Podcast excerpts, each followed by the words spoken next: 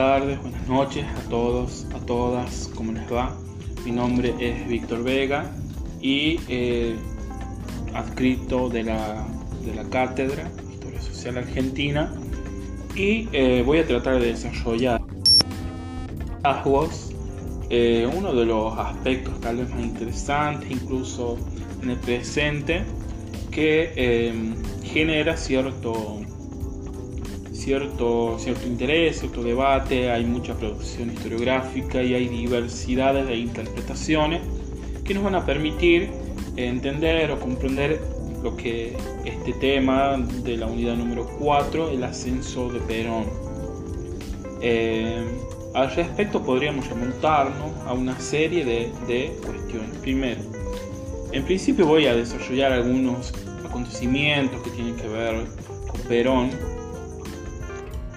en, tanto líder de este movimiento, de este partido político que, que va a introducirse en la vida institucional y política argentina del siglo XX, pero me gustaría pensarlo no como un sujeto aislado que eh, sin un contexto previo se eh, aparece en, en la escena política sino más bien me gustaría pensar algunas líneas explicativas de por qué aparece este, eh, este peronismo, este movimiento de masa nacionalista, si se quiere, muy difícil de, encasillar en el, plano ideológico, ¿sí? sino más bien este movimiento híbrido que eh, representa eh, uno, uno de los de los, de los ejemplos de Latinoamérica. Pensemos que en 1940, ¿sí? inclusive desde 1910, por ejemplo, si nos tomamos al caso mexicano, el continente va a vivenciar la era del populismo.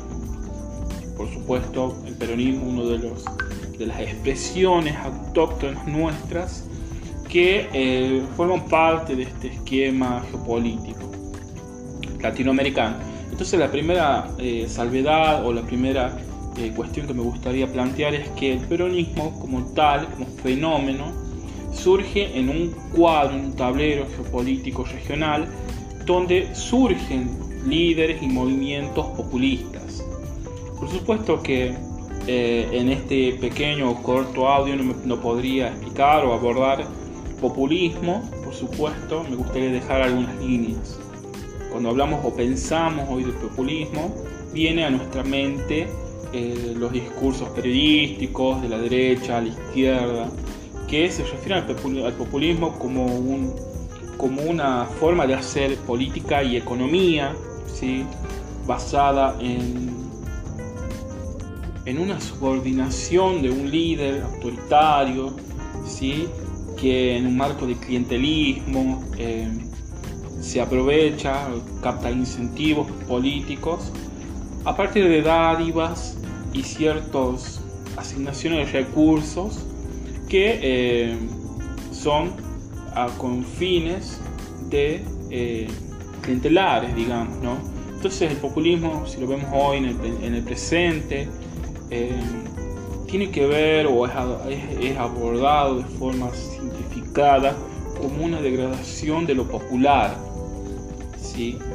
eh, no obstante, y si bien no tengo eh, tiempo para, para, ponerme a analizar o, a dar algunos pensamientos, porque es muy complejo, el populismo como concepto político, historiográfico, sí eh, me gustaría decir que tiene una complejidad que supera la idea básica, elemental de la izquierda, de la centroizquierda, eh, por supuesto, bueno, cuando hablamos de populismo y lo vemos representado en los medios de comunicación, lo vemos como un como si fuera la izquierda, que es un método que usa la izquierda para hegemonizar su poder, digamos, en el Estado y a partir de estas relaciones clientelares y de subordinación. No obstante, podemos ver que en la historia hay diferentes populismos que pueden ser de derecha como lo fue el, fascismo italiano, o pueden ser de izquierda, ¿sí? Incluso hay autores que también hablaron de los nuevos populismos en el siglo XXI, eh, pero no me gustaría eh, avanzar más en este apartado, sí plantear que en la región, tanto el peronismo como otros movimientos, eh, tienen ciertas similitudes y características si a la hora de pensar la movilización política, la forma de hacer economía, la forma de, relacionar, de relacionarse con las masas, con los sindicatos. Eh, y podemos ver distintos representantes de distintos países como Getulio Vargas en Brasil, o Lázaro Cárdenas en México, ¿sí? por supuesto adquieren particularidades a partir del territorio y de cómo se ha construido la región, pero el peronismo, por supuesto, tiene características que las podemos eh, relacionar con otras experiencias populistas del, de la región. Aunque si bien he hablado de populismo, no lo he definido, es de compleja definición, pero sí podría tomar algunas ideas de Laclau, un pensador argentino, un pensador eh, muy prolífero que ha desarrollado diferentes trabajos, por ejemplo la, razón populista, en el que explica que el populismo no es ni bueno ni malo, ¿sí? es, una, es una forma que asume el Estado de canalizar demandas que son equivalenciales. Es decir, que es una forma de canalización política de demandas que son sociales. Luego podremos desarrollarlo con más precisión. Ahora bien, en el caso concreto del peronismo, eh, seguramente también lo tenemos en la, en la, mente, que es un movimiento que surge el 17 de octubre de 1945 y a partir de esta revuelta popular de sindicatos, de gremios que protestan la liberación de, de este líder que les había eh, generado ciertas medidas a favor, ¿sí? laborales sobre todo, a partir de su pertenencia en la Secretaría de Previsión y Trabajo. Hay muchos autores, como los puedo enumerar, si bien no están en la bibliografía eh, obligatoria, pero los podemos mencionar si a alguien le interesa, como eh, Daniel James, como Portantieros y Nurmis. Es por eso que a partir de esta crisis internacional del capitalismo, las grandes potencias van a desarrollar medidas proteccionistas y van a reducir la cantidad de eh, materia prima de exportaciones. Esto va a generar, por supuesto, una crisis en el marco de la balanza de pagos comercial, es decir, un desequilibrio en lo que se refiere a la gran cantidad de importación y la poca exportación del país a partir de esta contingencia. Entonces, a partir de esta, esta situación eh, mundial, los países latinoamericanos van a tener que desarrollar una nueva modalidad económica estructural la cual denominamos o denominan distintos autores industrialización por sustitución de importaciones. Como lo hemos visto, los países van a desarrollar eh, sin una revolución industrial, como ha sido en el caso de, los grandes, eh, de las grandes potencias europeas. Eh, Argentina va a desarrollar una modalidad de industrialización. Entonces, el sector eh, oligárquico de la tierra, digamos, va a empezar a perder poder y va a, eh, vamos a ver, el surgimiento de nuevos actores políticos y económicos como es la burguesía industrial, que va a tener una mayor participación eh, en lo que refiere, por supuesto, a esta década. Sin adentrarnos tanto en, esta, en, estos, en estos sucesos, en estas manifestaciones en el plano económico. Sí me gustaría plantear también que en este contexto de la década infame, en caracterizada por el fraude electoral, por la puja de, los sectores oligárquicos versus, versus estos nuevos sectores sociales que van a tener preponderancia por la modalidad económica que asume la región.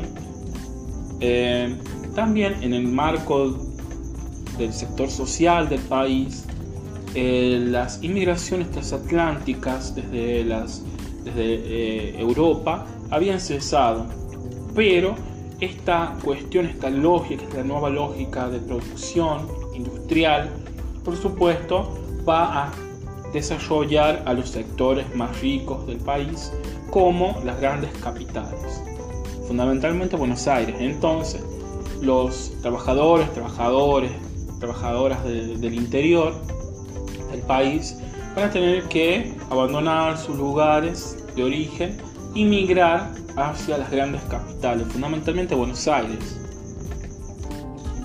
Y a partir de este proceso interno de migraciones, eh, vamos a ver una primera línea explicativa que nos podría dar algunas ideas de por qué o cómo surge esto que llamamos peronismo. Eh, por supuesto vamos a seleccionar dos, posturas ahí diversas. Eh, esta es crítica con el peronismo, pero nos da algunas lógicas para pensar. Eh, entre ellos vamos a seleccionar a uno de los autores eh, clásicos que explican este proceso, que es eh, Gianni Germani. Germani era un italiano, lo podríamos decir rápidamente, que huyó del fascismo italiano y de hecho de ahí, desde esta experiencia traumática, es que va a desarrollar cierto, cierto escosor, cierto cierto rechazo a los movimientos de masa. Entonces, este autor va a presentar una sociedad argentina que está alterada por un cambio, por un proceso abrupto entre una vieja y una nueva clase obrera. Dijimos que estos migrantes del interior eh, encauzaron una nueva vida, una nueva experiencia y comenzaron a trabajar en los talleres que luego se convirtieron en las industrias. ¿sí? Esto producido a partir de los años 30 que estamos hablando, mientras se desplegaba este proceso de industrialización sustitutiva. Entonces, aquí dice el autor que se plantea una división entre las orientaciones como en las condiciones objetivas de los trabajadores. Y aquí va a denominar a los viejos y a los nuevos sectores de la clase obrera. Este viejo sector, el que llama eh, a aquel, aquella, aquel movimiento sindical, obrero, que eh, naturalmente tiene conciencia de clase, ideología marxista, eh, anarquista, etc. Mayormente son aquellos descendientes de extranjeros que tenían un carácter autónomo, que tenían cierta tradición política y sindical, y tenían una relación de larga data, dice este autor, con el mundo urbano y la producción industrial. En cambio, estos nuevos trabajadores provenientes de una migración interna, de, desde zonas rurales, entre ellos La Rioja, por supuesto, se mostraban carentes de aquellas experiencias. Y esto va a contrariar, dice Germani, el modelo clásico de actitudes obreras. Y aparecían condicionados por la inmediatez de reclamo, portando valores de heteronomia y adoptando una conciencia de movilidad ¿sí? antes que una conciencia de clase. Por estas razones, termina eh, diciendo este autor, estos contingentes laborales que vinieron del interior y que han sido esquivos a las organizaciones de clase, porque como sabemos, de acuerdo a la teoría marxista, por ejemplo, es en estos sindicatos o en estas organizaciones donde se va construyendo eh, la pertenencia de clase, que es una, un condicionante previo para luego hacer la revolución socialista. No obstante, estos nuevos actores, este nuevo movimiento obrero, no estaban eh, introducidos ni, impregnados de toda esta influencia de la teoría de izquierda fundamentalmente, y se convirtieron, dice este autor, en una masa, en masa. Si nos imaginamos masa, podemos eh, pensar en algo que es maleable, que es que es formada por un exterior, por un agente externo. Y al convertirse en masa, dice este autor, eh, están eh, sujetos a proyectos que son autoritarios y demagogos, ¿sí? que es el que practicaría desde su llegada al gobierno de facto, dice este autor, Perón, en 1943. Entonces este liderazgo eh, carismático, paternalista, construido alrededor de este movimiento nacional y popular, constituyó en una especie impropio en una transición de la sociedad tradicional a una moderna e industrial, que estaba experimentando el país, pero era un tipo de movilización anómala, dice este autor, integrando a las masas populares alienadas a la vida política y que oficiaba un canal sustituto a las antiguas o tradicionales formas de defensa como los sindicatos, ¿sí? que eran los, las entidades fundamentales, tradicionales para alcanzar los objetivos. Entonces estos nuevos trabajadores, con el advenimiento de este, de este líder, dice este autor, van a poder satisfacer sus necesidades, ya sean materiales y subjetivas. Y también van a adquirir derechos reconocidos, adquisición de un principio de identidad y de una efectiva participación en la esfera política pero a costa, dice este autor, muy crítico por supuesto, de una subordinación y una complicidad, ¿sí? con la construcción de un régimen autoritario, totalitario y hostil a la democracia liberal representativa.